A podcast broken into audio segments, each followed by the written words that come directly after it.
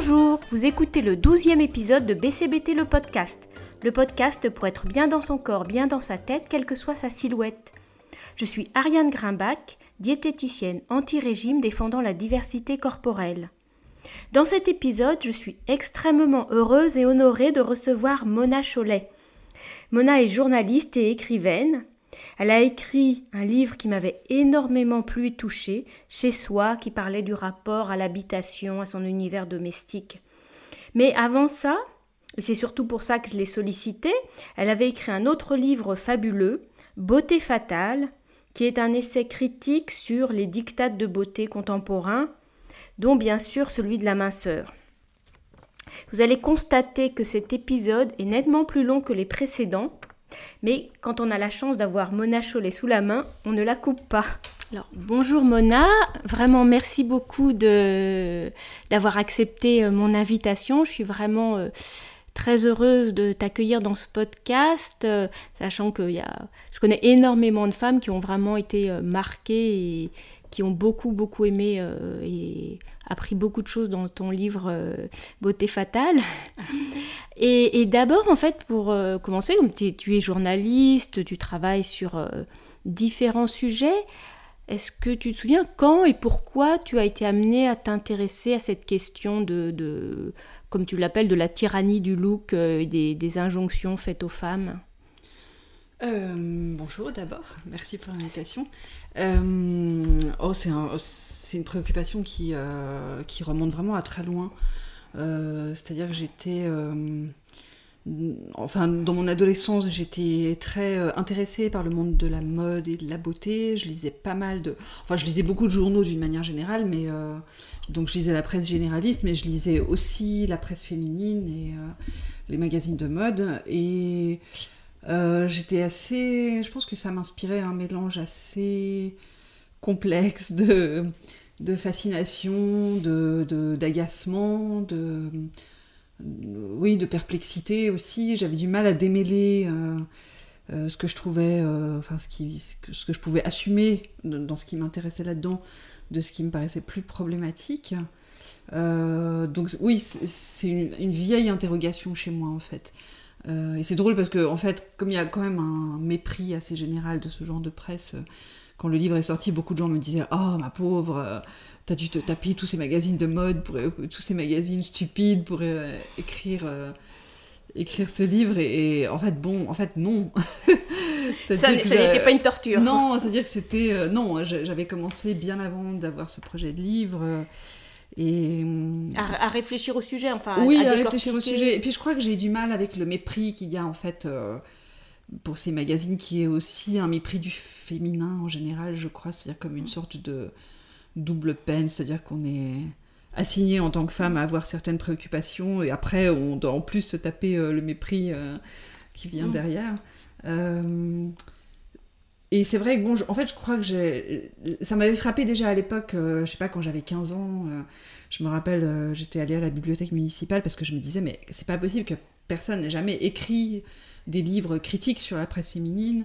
Euh, c'est quand même, il y a quand même plein de choses à dire, comment ça se fait. Et j'avais trouvé euh, le livre d'Anne-Marie Dardigna qui était paru euh, chez Maspero, mais qui était vraiment une analyse marxiste de la presse féminine hyper orthodoxe. donc bon, ça m'avait, c'était intéressant quoi, mais j'étais quand même un peu restée sur ma faim. Et, et, je crois aussi que ça avait quand même beaucoup créé de problèmes chez moi. C'est-à-dire que j'avais, j'ai l'impression que j'avais vraiment euh, que ces lectures m'ont aussi euh, beaucoup nui d'une certaine manière. C'est-à-dire que j'avais euh, bon bah après comme tout le monde, c'est-à-dire qu'on absorbe quand même continuellement ces images de corps complètement irréels. on est conditionné à croire que c'est facile et naturel d'avoir un corps comme ça. Donc forcément, quand on regarde les corps réels, à commencer par le sien, on, on, trouve que c'est une horreur. Enfin, il y a quand même beaucoup de... J'ai l'impression que ça m'a pas mal euh, fait perdre du temps et causer des, des, complexes inutiles, etc. Donc voilà, en gros, tout ça pour dire que je, je, je, pense que j'ai fait ce livre assez largement pour, euh, pour euh, l'ado que j'étais à l'époque, quoi, mais qui aurait bien voulu l'avoir à l'époque. Ouais, voilà, oui, oui, je crois que c'est vraiment ça. Et, et, donc, du coup, c'est vraiment une somme qui est très riche de, de, de recherche, de réflexion. Est-ce que tu dirais qu'il y a vraiment un message important que tu voulais faire passer à travers, à travers ce livre hein, aux personnes, notamment aux femmes hein, qui, le, lisent? Euh, un message unique, je sais pas, mais en tout cas, je, crois que l'essentiel de ce que j'avais envie de faire passer, c'était euh, l'idée que tout ça n'était pas naturel, en fait. C'est-à-dire qu'il y avait plein de choses à analyser, auxquelles réfléchir, euh, à examiner. voilà. J'ai l'impression qu'on est. Finalement, même dans le mouvement féministe français, il n'y avait pas tellement d'interrogations sur qu'est-ce que c'est la beauté, qu'est-ce que c'est la féminité. Euh, en gros, tout ça a été résumé par euh, l'idée, euh, eh ben, enfin l'idée qu'on peut être à la fois féministe et féminine, ce qui est une évidence. Mais quand on a dit ça, on n'a pas dit grand-chose finalement. Il reste plein de choses à dire. Donc, ouais, il, me semble que c'est pas. Oui, c'est-à-dire soit dire, enfin dans le féminisme, soit dire c'est facile, c'est naturel, soit c'est pas intéressant, c'est futile. voilà, oui, oui, il y a un peu ces deux, ces deux angles-là. C'est vrai, ouais, on peut, on peut résumer. Euh, ça, les deux positions. Et voilà, il me semblait qu'il y avait beaucoup plus de choses à dire et que, et que c'est un bon exercice d'une manière générale d'interroger toutes ces pratiques et ces normes qu'on a dans la tête. Et alors évidemment dans, dans tout ça, moi le, sujet qui, qui m'intéresse plus particulièrement et auquel tu consacres un chapitre, c'est l'obsession de la minceur et tu, tu, décris les terribles conséquences que, que ça a. Alors ce, livre, il date, euh, Beauté fatale, il date d'il y a six ans. Est-ce que tu as l'impression qu'il y a une évolution dans, dans, cette, euh, dans cette tyrannie? Est-ce que ça augmente, ça diminue, ça prend une autre forme? Est-ce que tu, sens des choses par rapport à ça? Euh, Oui, je crois que ça évolue. je pense qu'en particulier... Moi, ce qui me frappe, c'est dans, les classes, on va dire les classes moyennes supérieures aujourd'hui, c'est hum, la place prise par euh, l'aspect euh, épanouissement, enfin spiritualité aussi d'une certaine manière, euh, santé, enfin voilà l'idée de le, bien-être d'une manière générale quoi. C'est-à-dire j'ai l'impression que c'est plus des normes qui s'imposent d'une manière aussi basique qu'avant, mais c'est l'idée que en gros on doit être mince comme une conséquence d'un bien-être plus général en fait. à la fois mental, spirituel, c'est-à-dire que le, corps mince devient un peu le signe euh, d'un épanouissement euh, complet en fait. Mais est-ce que c'est pas des injonctions supplémentaires du Ah oui, je euh crois. Oui, oui, j'ai l'impression que du coup c'est plus. Enfin, l'injonction est la même, je crois. Mm. C'est-à-dire. finalement, le, but à atteindre ne change pas tellement. Peut-être que c'est quand même un peu mieux d'insister de, sur la santé et peut-être qu'il y a aussi plus une valorisation du fait d'être euh, de travailler sa force, d'être musclé, et ça c'est positif, c'est toujours bon à prendre, plutôt que d'être simplement euh, euh, mince, maigre à n'importe quel prix, c'est-à-dire même en s'affamant, etc. mais je crois que malgré tout, le, le, type de corps qui est recherché est quand même toujours à peu près le même en fait. Hmm. quand même, euh, quand même. Alors, je, sais que tu, tu, tu es active, tu es intéressée par les réseaux sociaux, hein, tu en parles dans, dans Chez Soi. Est-ce et, bon, par exemple, il y a un réseau social comme Instagram qui a, hmm. qui a explosé, et là-dedans, il y a justement euh, à la fois euh, justement toutes les fit girls très musclées qui font beaucoup d'exercices, qui montrent comme elles sont, comme elles ont un corps fantastique, et mais il y a aussi tout un courant qu'on appelle body positive, body hmm. neutral des, stars qui euh, dénoncent les retouches, euh, des diverses femmes qui s'exposent avec des corpulences. Donc tu, penses que ça, ça prend quand même euh, de la place ou c'est très minoritaire Je crois qu'on peut... Ouais, j'ai l'impression qu'Instagram finalement a le, même effet que, que, les réseaux sociaux et qu'Internet en général, c'est-à-dire de à la fois augmenter la pression qui est exercée parce que finalement, c'est plus seulement une pression qui vient des médias de masse, de la télé, mm. de la pub, etc., des magazines, mais euh, qui vient de tous les côtés maintenant. C'est-à-dire, c'est une mm. pression qu'on exerce les unes sur les autres euh, en postant des photos, et puis voilà, chacune regarde les photos de l'autre et se dit ah mince, mais euh, elle est mieux que moi. Enfin, il y, a un côté beaucoup plus envahissant finalement de ces modèles et beaucoup plus euh, omniprésent. Et, et, puis est-ce que c'est pas, enfin, est-ce que c'est pas même encore pire? Parce que du coup, mhm. on se dit mais c'est Madame tout le monde, c'est quelqu'un comme moi qui montre ce, ce, corps magnifique, donc ça. Est-ce que ça met pas encore plus de pression à dire mais moi aussi je pourrais le, je pourrais le faire? Enfin, Et c'est, ce qui est curieux, c'est que j'ai vu récemment plusieurs personnes qui se disent assez décomplexés par rapport à tout ça et qui sont quand même abonnés à des comptes mhm. de filles qui font plein de sport et tout. C'est-à-dire qu'il y a une espèce de, de fascination ah quand même. Ouais, ouais, ouais. Ah ouais, je crois qu'il y a un truc plus fort que nous. C'est ça qui est terrible. C'est tellement difficile de lutter contre. C'est-à-dire, euh, ça vient de tellement loin, c'est tellement omniprésent.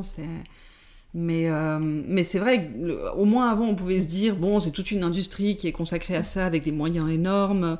Donc c'est normal que moi je corresponde pas au modèle que je vois euh, à la télé, dans les magazines, mais c'est vrai que quand c'est euh, privatisé d'une manière, d'une certaine manière, c'est-à-dire que c'est chacune qui fait ça chez soi avec les moyens du bord, euh, ouais, il y a quelque chose de beaucoup plus inquiétant.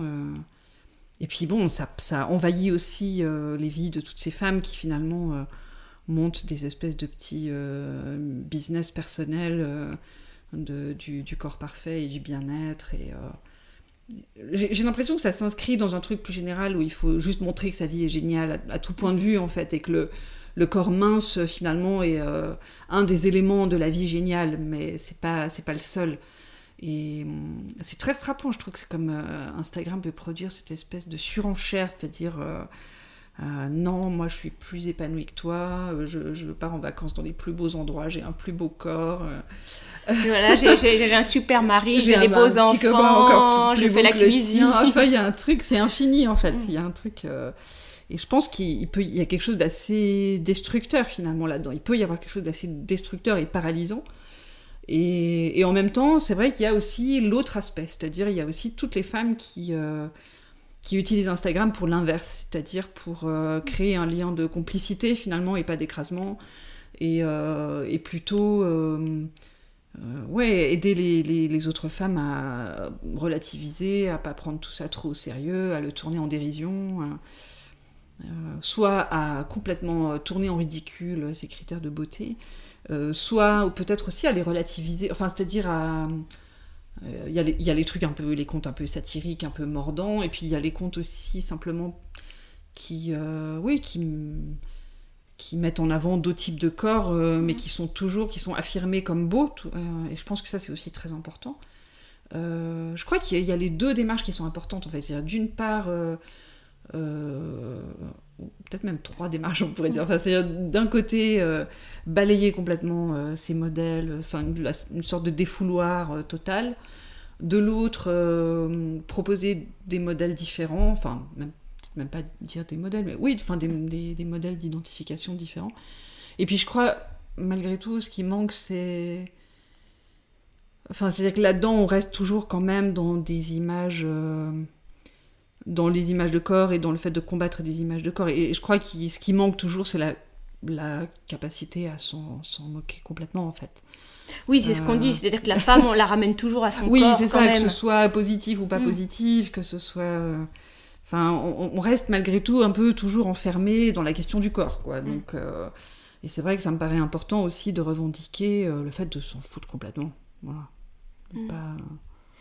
Mais c'est difficile et, et le, j'ai interviewé Sophie Cheval qui est une psychologue et elle disait mais en même temps le on peut pas c'est pas futile et on peut pas s'en foutre enfin s'en fiche complètement parce que c'est ce qu'on voit mais, mais mais effectivement arriver à à pas y attacher trop d'importance en tout cas mais mais en même temps c'est vrai qu'il y a des études qui montrent qu'on est on est très vite et influencé par, par toutes ces images qui sont quand même majoritairement de, de minceur et, et on intègre quand même très tôt cette idée que belle égale mince, quoi. oui, oui, c'est sûr. Et du coup, moi j'ai l'impression qu'il faudrait massivement donner la place à plus de, plus de diversité de, de corps féminins et, et est-ce que tu penses, parce que je pense que tout ça, c'est quand même de d'abord, euh, il y a des raisons de business toujours, donc mhm. est-ce que sous la pression des femmes, justement cette pression par les réseaux sociaux, cette dénonciation de ces standards, est-ce que tu, tu, penses que peut-être les médias, la mode évolueront un jour quand même euh,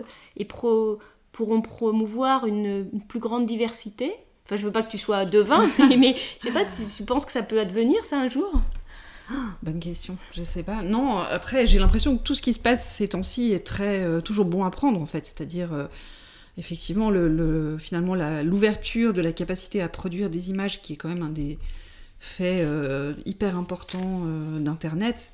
C'est-à-dire qu'on n'est plus uniquement consommateur d'images et de, représentations, mais qu'aussi on, peut les produire, on peut répliquer au modèle dominant, on peut en proposer d'autres. J'ai l'impression que tout ça, c'est vraiment très précieux. Euh, mais après, voilà, l'Internet grand public, ça fait 20 ans. Euh, et là-dessus, on, enfin, on part. Euh, enfin, je veux dire, on, se retrouve à lutter contre des choses qui viennent de tellement loin. Enfin, je veux dire, le, le mépris du mm. corps d'une manière générale, de la chair d'une manière générale dans la culture occidentale, bon, ça mm. remonte. voilà, à l'Antiquité quasiment, enfin, ou, enfin au christianisme peut-être, enfin, ouais, disons au début du christianisme, l'idée de mortifier, euh, euh, mortifier le corps, l'idée que le corps est une chose indigne, euh, et puis après l'assimilation du corps et de la femme, c'est-à-dire que le corps c'est la femme et la femme c'est le corps, et, et, que la femme est répugnante parce qu'elle est assimilée à ce corps qu'on méprise. ouais, tout ça, c'est tellement ancré. Donc, euh, oui, mais il y a, quand même une lutte complètement inégale en fait. Mais ce qui, ce qui, est venu se rajouter, tu, en, parles dans, dans, ton livre, et effectivement, moi j'en parle aussi souvent à mes patientes, c'est que on en est venu quand même à nier tout ce qui fait le corps de la femme, c'est-à-dire tout ce qui est le, gras, les mhm. formes, et à vouloir que du, enfin, de la sécheresse, du muscle, etc. Donc c'est, ça paraît un peu fou ça quand même. Ah oui, il y a une misogynie euh, énorme. Enfin, c'est-à-dire c'est. Euh, et puis moi, ce qui m'avait beaucoup frappé, c'est l'idée l'idée que la minceur, c'est l'obligation de ne pas prendre trop de place. Enfin, euh, euh, au sens euh, vraiment totalement littéral, en fait, c'est de s'effacer. Et, je pense que certaines, voilà, c'est quelque chose que des femmes parfois font jusqu'à la mort. Donc il y a quelque chose de, il y a une haine là qui, qui est à l'œuvre et qui est très puissante. et je crois que c'est aussi peut-être l'idée d'être d'être une chose un peu maniable d'une certaine manière, c'est-à-dire d'être euh, menu, euh, maniable peut-être à tous les sens du terme. Je crois qu'il y a aussi, euh, enfin c'est lié au fait qu'on se qu'on privilégie toujours le, l'image qu'on va offrir aux autres, qu'on la, qu'on la préfère à son propre plaisir aussi, parce que manger c'est un plaisir, c'est une expérience. J'ai l'impression que finalement beaucoup de choses peuvent toujours se ramener à, la dimension d'objet et la dimension de sujet. J'ai l'impression que c'est toujours qu'on est toujours. oublier soi, oui. et pas, pas vouloir être un sujet. Mais, mais justement, alors tu, tu, parles euh, dans ton livre de trouver une. Euh, tu évoques une singularité épanouie, mais justement, comment on peut arriver à se protéger de. Bah, de, de tout, tout, ce monde de minceur, de maigreur, et, et cultiver cette singularité? Enfin, tu, c'est C'est euh, faisable quand même euh, dans, dans, ce monde? Oui, je pense que c'est faisable. Euh, j'ai l'impression que... Enfin, moi j'ai l'impression que le fait de lire énormément sur ces sujets, de comprendre d'où vient tout ça, ce que ça veut dire, pourquoi c'est là, euh, ça m'a pas délivré de tout. non, loin de là, je pense que c'est impossible d'être... Enfin, après, il y a des femmes qui... Enfin, je vois autour de moi des femmes qui arrivent très bien, qui m'épatent, mais moi, c'est vrai que j'ai l'impression de me débattre encore beaucoup avec tout ça. Euh, mais malgré tout, j'ai l'impression que le fait de comprendre, ça, c'est une sorte de garde-fou, c'est-à-dire que ça, protège au moins peut-être des comportements extrêmes. Enfin.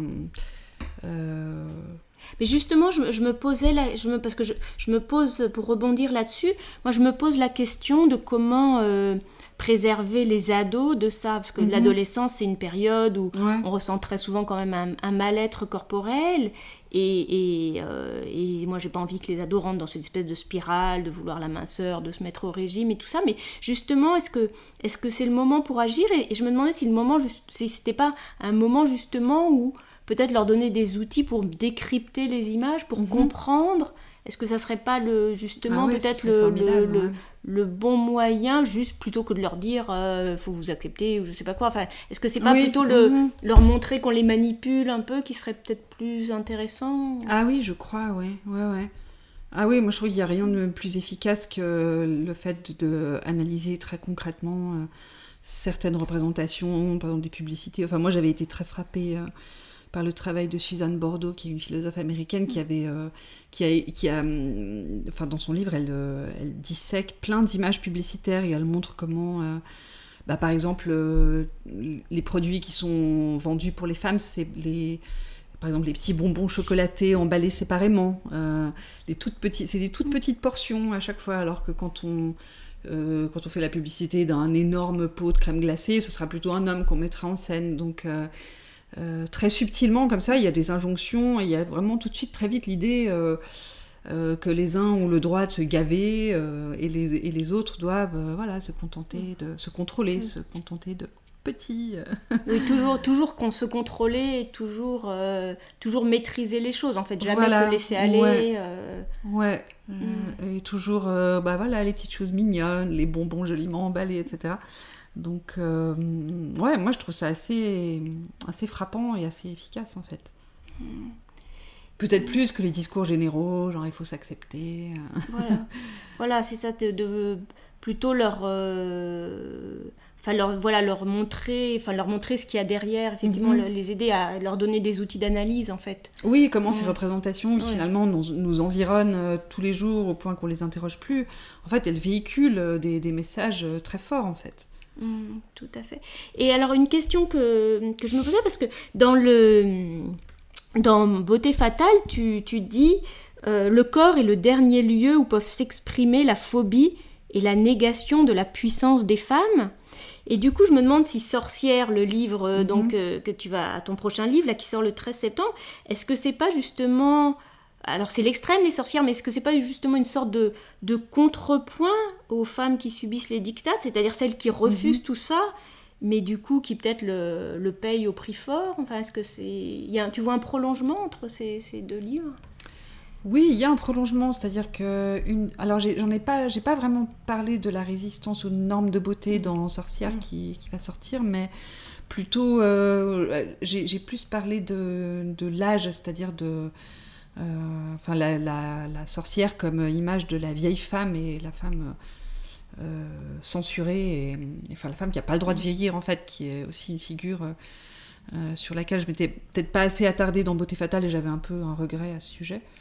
Euh, et oui, c'est frappant parce que toutes les figures de sorcières que j'ai étudiées ont en commun de finalement d'être des femmes euh, subversives et mal vues socialement parce qu'elles existent pour elles-mêmes, c'est-à-dire euh, que ce soit la femme indépendante qui n'a pas de compagnon fixe. ou pas de compagnon du tout, la, femme sans enfant et la femme âgée, euh, c'est-à-dire c'est des femmes qui sont détachées des rôles euh, conjugaux, maternels, et, qui euh, représentent des menaces parce qu'effectivement elles vivent pour elles-mêmes, c'est des individus. Voilà, c'est ce que tu disais, des, vrais sujets par rapport à ce que tu disais sur l'objet tout à l'heure. C'est des sujets, voilà. C'est des sujets, mais du coup c'est pas accepté par la société finalement. Non, et je crois que c'est ça qui est dommage dans le, le, fait de ne pas du tout interroger les modèles de féminité dans le féminisme, c'est-à-dire que je crois qu'il y a une... Euh, dans l'injonction à la féminité traditionnelle, je crois qu'il y a une manière de, de, dire aux femmes tenez-vous à carreau et, et, restez avant tout des objets d'agrément et, et, ne vivez pas pour vous-même en fait. Je crois qu'il y, y, a vraiment... Euh, euh, et restez subordonné aussi. Je crois qu'il y a vraiment l'idée de subordination qui est très forte. C'est-à-dire, c'est... enfin, tous ces gens qui disent euh, enfin qui, qui soi-disant défendent le modèle euh, de la féminité traditionnelle euh, comme un modèle de libération, par rapport en particulier à tous les discours qu'on entend d'opposition entre je sais pas, la mini-jupe et le voile, par exemple. Enfin, moi, quand j'entends des grands intellectuels français défendre la mini-jupe comme un symbole de liberté des femmes, c'est vrai que ça me fait doucement rigoler, parce que j'ai l'impression de tellement voir leur, leur, juste leur bon plaisir de mec derrière tout ça, euh, qui veulent que les femmes restent euh, agréables à regarder selon leurs critères. Euh, et, et, c'est vrai que c'est un problème toujours le fait que l'existence sociale des femmes dépend encore très largement de, de, l'agrément qu'elles procurent aux hommes, en fait. C'est-à-dire, si elles ne sont pas jugées désirables selon leurs critères, elles, elles, disparaissent un peu. Enfin, on le voit bien notamment avec les actrices qui protestent contre le fait que à partir de 40-45 ans, elles disparaissent des écrans, elles reviennent pour jouer les mamies, mais entre-temps, il n'y a plus personne. ouais, malheureusement, c'est encore extrêmement fort. Quoi. C'est-à-dire qu'il y a la, femme, effectivement, objet ou désirable, et il y a les, sorcières. Mhm. Il y a quelque chose au milieu. bah, c'était peut-être ce que j'ai découvert en écrivant ce livre, finalement, qui était une drôle de ça m'a un peu secoué de découvrir ça, c'est à quel point on est très vite hors des clous, à quel point on est très vite une sorcière. il, faut, il, faut pas grand-chose finalement. Euh, j'ai l'impression que la féminité acceptable, c'est une voie qui est toujours très étroite. Euh, et, dès qu'on fait un petit pas de côté, euh, il y a une sanction sociale, alors qui n'est pas forcément... on n'est plus à l'époque où on brûlait les femmes. Euh, mais, mais voilà, il y, a des, il y a des clichés, il y a des moqueries, il y a des, choses, simplement des mm. images peu flatteuses qui sont associées euh, et, et, qui sont assez redoutables finalement parce que mm, personne n'a envie d'être un cliché, personne n'a envie d'être associé à des images de laideur, de, de, de faire peur. Donc, euh, c'est ça le problème, c'est que on a envie d'être aimé, ce qui est humain. mais euh, mais il y a un chantage qui est exercé à partir de cette envie d'être aimé. Euh. et je pense qu'un des enjeux, c'est d'arriver à à la fois à s'affirmer à sans avoir peur en fait, sans avoir peur d'être tout de suite rejeté, disqualifié. Euh. C'est ça, oui, s'affirmer, être soi, et en se disant que c'est comme ça, avec sa singularité, qu'on pourra aussi intéresser les autres. Oui, par ailleurs. Oui, oui, je hmm. crois qu'il y a par ailleurs le, le, le, chantage qui dit euh, euh, si tu sors des clous, euh, tu, tu, vas rester seul et être rejeté par, par toute la société, etc. Je crois que c'est pas du tout. Non, je crois que c'est pas vrai. C'est un discours d'intimidation qui est. Alors, qui est peut-être vrai dans certains. Dans certains... Enfin, oui, on peut être effectivement disqualifié, moqué par certaines personnes mais, mais on, peut aussi trouver euh, des gens à qui ça plaît, que ça intéresse, qui se retrouvent là-dedans, et du coup nouer des relations euh, très intéressantes sur cette base-là, je pense. Donc tu es plutôt euh, optimiste? Hmm. Oui, oui, oui, oui. En tout cas, je pense qu'il ne faut pas se laisser intimider. Hmm. après, oui, c'est pas... Hum, non, non, je pense que le, courage souvent euh, paye et peut réserver des bonnes surprises. Mais après, je pense qu'il n'y a aucune euh, raison de. Il ne faut pas se forcer, il faut pas. Euh, j'ai l'impression que chacune doit vraiment faire comme elle le sent, en pesant enfin, à la fois les contraintes qu'elle ressent, les envies qu'elle a. Je crois que chacune est un peu toujours dans ces dosages très subtils de, de, de conformité et de rébellion, en fait. Et que et qu'on ne peut pas euh, décider à la place des autres quel est le bon dosage. Enfin, c'est vraiment à chacune de voir ce qu'elle a la force de faire et ce qui lui plaît et ce qui lui convient. Euh, Tout à fait, chacune est unique et, mm. différente. Bah, super. Bah, merci beaucoup, Mona. C'était vraiment, euh, vraiment très intéressant et, et riche. Et j'ai vraiment hâte de découvrir Sorcière. Merci. Vous avez écouté le douzième épisode de BCBT le podcast. J'espère que cet entretien vous a intéressé. Je vous incite vivement à lire Beauté fatale, c'est vraiment une mine d'informations et de réflexions autour de la beauté. Et puis, moi j'attends avec impatience le livre de Mona Cholet qui sort le 13 septembre et qui est consacré aux sorcières. BCBT le podcast est disponible un vendredi sur deux sur arianegrimbach.com et sur toutes les bonnes plateformes de podcast. N'ayez pas peur, cliquez et écoutez. C'est gratuit et ça ne peut pas faire de mal, voire peut-être même du bien. À bientôt!